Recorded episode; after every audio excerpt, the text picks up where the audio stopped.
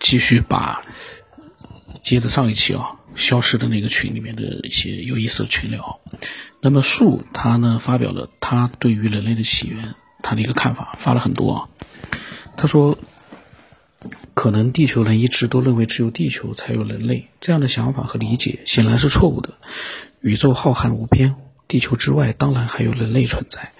虽然他们跟我们地球人有着不一样的载体，但是他们的本质跟我们基本一致。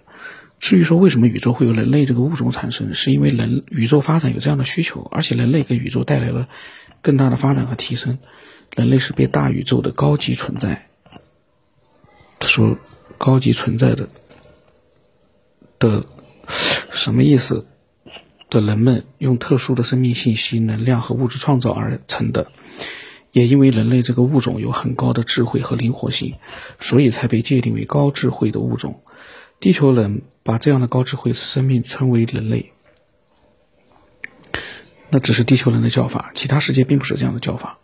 因为地球是一个非常美丽的星球，所以当年高维空间、高智慧的人类才来到这个星球发展，想在地球创造一个文明。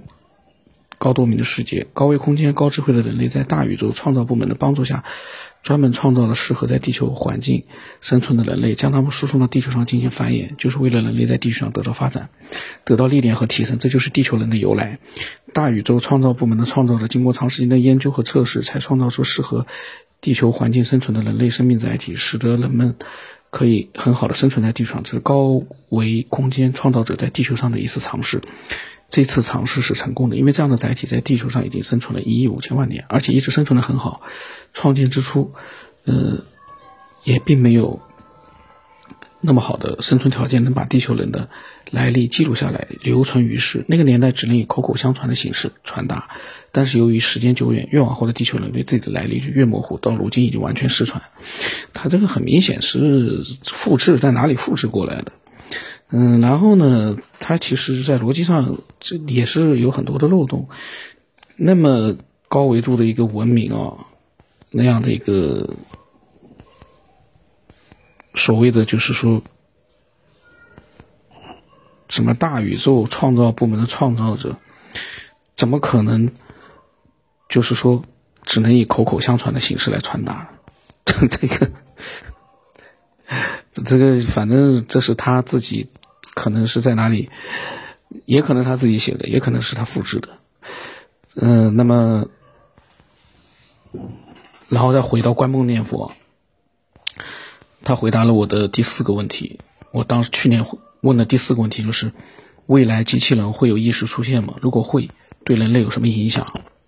他说回他的回答啊。无节制的发展人工智能科技，出现有意识的机器人是必然的。一切科技都是双刃剑，要看使用者是谁。在道德灵性不提升的世界，不断的提升科技，人类结局可想而知。《三国志》中，诸葛亮发明了木流流马的机械，当时暂时用来运输。诸葛亮有智慧，在他临死临死之前，把这些机械和设计图全部毁掉，不留给后世。为什么？答案就是双刃剑。若恶人使用，就是恶事。如战争、战车等等，中国古人学儒释道，读四书五经、道经、佛经，有智慧的人做事良心摆在第一，会考虑对未来的长远影响，这就是智慧。这个我当时我回答啊，我说这里有一个有意思的问题，抛开法律的判断，谁能来判断一个比较复杂的人的恶，尤其是历史人物，比如说诸葛亮的善恶，应该由谁来判定？是他自己来判断吗？我说，我感觉我们以为的古代有名有名的人物啊，没有一个人会觉得自己是恶人。那么，其他人如何来判断一个人的善恶呢？另外，木流流马流马啊，是真它的真实性和强大度是否真如我们所想象的那样呢？如果没有目前的电能，纯机械是否可以做到木流流马这种传说中的设计呢？我说这是纯个人的疑惑。然后我的第五个问题，我说人类会通过修行改变自己的身体状态，打破寿命的限制吗？然后观梦念佛的他的一个回答就是啊，《彭祖经》当中八百岁的彭祖，还有《黄帝内经》当中教导皇帝的一千两百岁的广成子，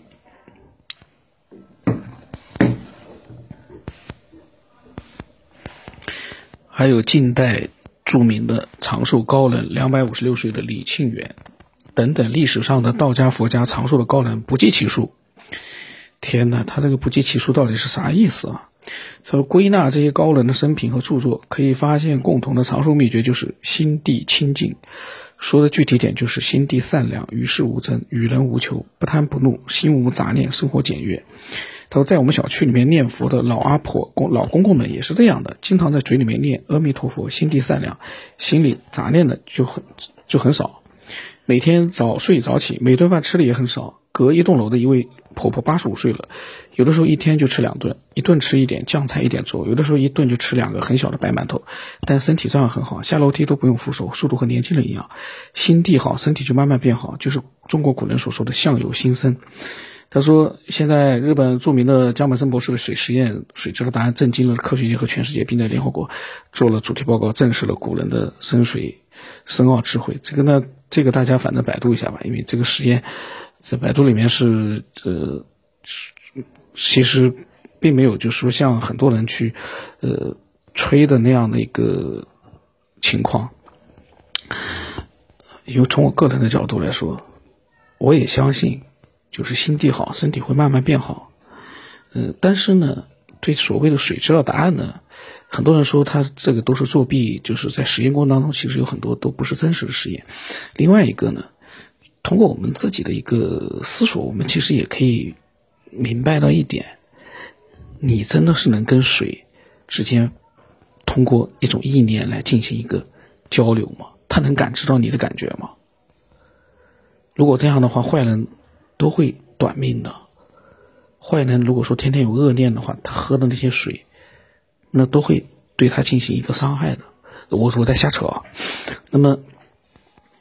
他说正确修行，身体一般会健康长寿，这是附带的效果。真正的修行成就者，对于身体和长寿是不执着的，随因缘和愿力生活着，缘尽就涅槃去四圣法界，或者是往生净土。他说补充，在宇宙当中，所有生命体中，不知肉身不是高等的形态。什么毛发、血肉、骷髅、屎尿的组合，蚯蚓若能体验体验过人类的生命形态，他也不愿意一直当一条蚯蚓的身体。啥意思啊？这个观木念佛才说，蚯蚓如果能够体验人类的生命形态，他也不会愿意一直当一条蚯蚓身体。没懂啊。然后我第二个问题是哦，其实你最想探讨的是哪方面的话题？然后他说呢，一般没有什么问题，随缘。大家的问题来分享自己的学习心得、修行体会，和大家学共同学习、共同进步，了解宇宙的真相、人生的真相。这个人还真有意思啊！观不念佛挺有意思的，他有很多的想法都是被包含在了他所看到的佛经里面。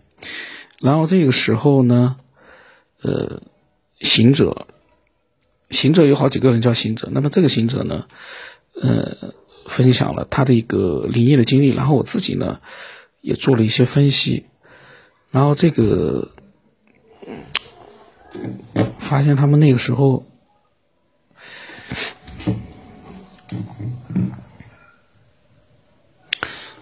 让我来把行者的分享把它念一遍啊。他说：“用我们目前所知道的基本科学知识来反驳或者对分享者提出疑问质疑，相对来说是很容易的。但是从分享者对某个领域总结出自己的想法并不简单，包括他思维的开放性、对生活的积累、对知识的沉淀。错与对并不重要，也很难求证错和对。重要的是对其的思索和探探探寻。说分享某本人所真实的经历。”这个好像在很久之前，他曾经分享过，我还记得这个事情。我把它念一下，因为他重新又写了一遍。就是高中二年级的时候呢，家里面经常有很多客人，餐厅和客厅客厅有玻璃门窗隔断，最左面有门。那个时候很好动，一般经过都会双手抓牢门楣，做一个引体向上。那天父亲请朋友吃饭，还有他舅舅都在，大约八到九个人。从从小的教养都知道呢，客人需要先用餐，等客人吃的差不多，再聊天的时候呢，他从客厅走到餐厅去吃饭，经过门框的时候，照例伸手去做个引体向上，不知道怎么就摔下去了，而且是脸朝地。第一反应是门牙会不会磕坏了，第二反应是觉得很丢脸。头摔得有点晕，感觉在地上趴了一会儿，站起来后看到桌上的人没有一个注意到他，好像他摔倒的事没有发生过。要知道餐厅并没有很大，他也很奇怪为什么没有人说扶一下他，或者说说他一下。他当时觉得非常诧异，可是牙齿那么疼是真实的，自己去洗手间照镜子都有小小的血丝。等客人走之后，他问他爸爸，他说根本没有看到他摔倒或者听到摔倒的声音。对于这件事，他一直很有感到很困惑。他自己的思索，他很倾向于平行宇宙的理论，虽然没有得到证实。摔倒时的他进去了另一个平行宇宙，他只能看见他们，但是他们并感觉不到他。如果是真实，是不是意味着平行宇宙之间会交错，可是信息不能传递，类似于某些科幻电影。同理，一些人看到神鬼会不会也是时空交错的缘故？深思之，很多奇异事件都能够用平行宇宙来解答。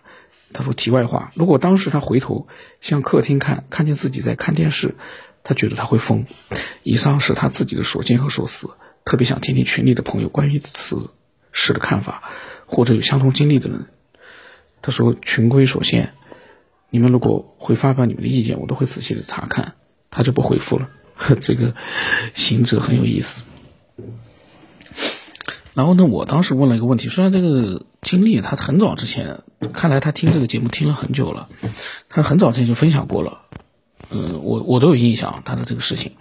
然后呢，我当时跟他讲，我说行者，我说有一个问题，在你摔倒的那一会儿，其他人，比如你爸，有没有都没有看到你摔倒？那么有没有看到当时，比如说他们眼中的你在哪个位置，在做什么？因为叙述里面你没有提到，如果那一刻他们都没有看到你。那么可以假设你整个人进入了平行宇宙，短暂的离开了我们所在的空间。如果他们看到了你正在正常的走动，或者是坐着看电视，那么有可能就是你的意识短暂的进入了平行宇宙的另一个你的身体，并且摔跤了。另外，如果存在平行世界，你的意识在某一刻到了另外一个你的体内，时间不长，那么你在现实中的那个自我，不管在做什么，应该都是也有一个意识存在。那么，如果不同平行宇宙的意识做了交换，时间虽然很短，却意味着意识是可以离开这个肉体到另一个平行宇宙的肉体内。你这个经历之前好像录过，如果没有更多的细节补充，就不需要单独的回答这个小疑问。他说：“我我说我说我只是从旁旁观者的角度做了一个自己的设想。”哇塞，去年的我居然能够就是说把这个意识和平行宇宙做了这样的一个描述啊！因为我念的比较快，可能很多人没有听懂啊。嗯，到时候大家呃可以看看那个文字，我都挺佩服，我是完全沉浸到他的这个所说的这个经历里面去去思考的。然后呢，我又提到了漏洞啊。我说不过这个设想也是有很多的漏洞，很难自圆其说，因为你的身体有疼痛，并且牙齿有小血丝，也就是说摔倒的就是你这个空间的本体，本体意识也是你。我有，我当时的思索真的好清晰啊！我发现我可以做神探了。我说，如果当时有人可以肯定往你的位置看过，却没有看到你，更没有看到你摔跤，你也不在房间内，那么平行宇宙的可能性可以作为一个假设。假如说像你想象的那样，还有一个你坐在那里看电视，那么其他人也看到你在那里看电视。就有可能是两个平行宇宙的你，在短暂的时间里互相交换了空间，很快就恢复了。那个沙发上的你是另一个平行宇宙的你。我呢，把它的这个漏洞啊，我重新用我的逻辑呢，把它完善了一下。然后我说，然后我又分分析了，哇塞，为什么我对他的这个经历发了这么多想法？我说，理论上说，一个人的灵异经历，因为各种原因，他自己和听的人都无法还原当时的整个场场景。自己呢，是因为时间的流逝，造成记忆的损耗和错觉；其他人则是因为当事者的描述，会因为表达方式存在各种偏差和缺乏各种细节。所以呢，我们很难，其实很难去可靠的分析其他人的经历，只能用逻辑思维来开脑洞。可能最可靠的还是当事人自己想办法去回忆分析。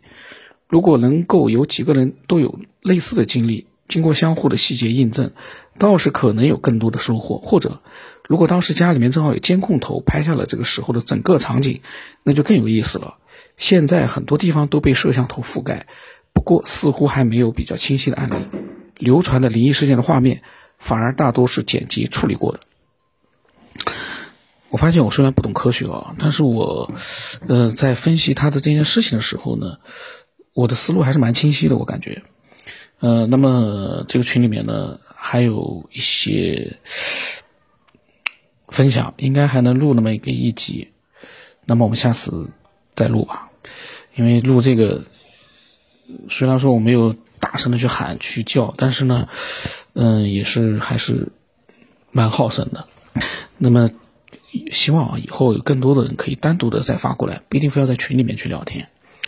嗯，单独的发给我的话呢，我们可以集中的，就是把它专门录出来。群里面的聊天呢，那就是作为一个交流的一部分，就不一定是等于说跟单独分享的话呢，就可能有一些不一样了。单独的分享是完全你一个人在对我进行，对所有的听众，对我对所有的听众做一个倾诉。那群里面呢，是属于一个。大家的一个脑力上的一个交流，还是有区别的，所以呢，期待更多人的一个分享。今天就到这里了。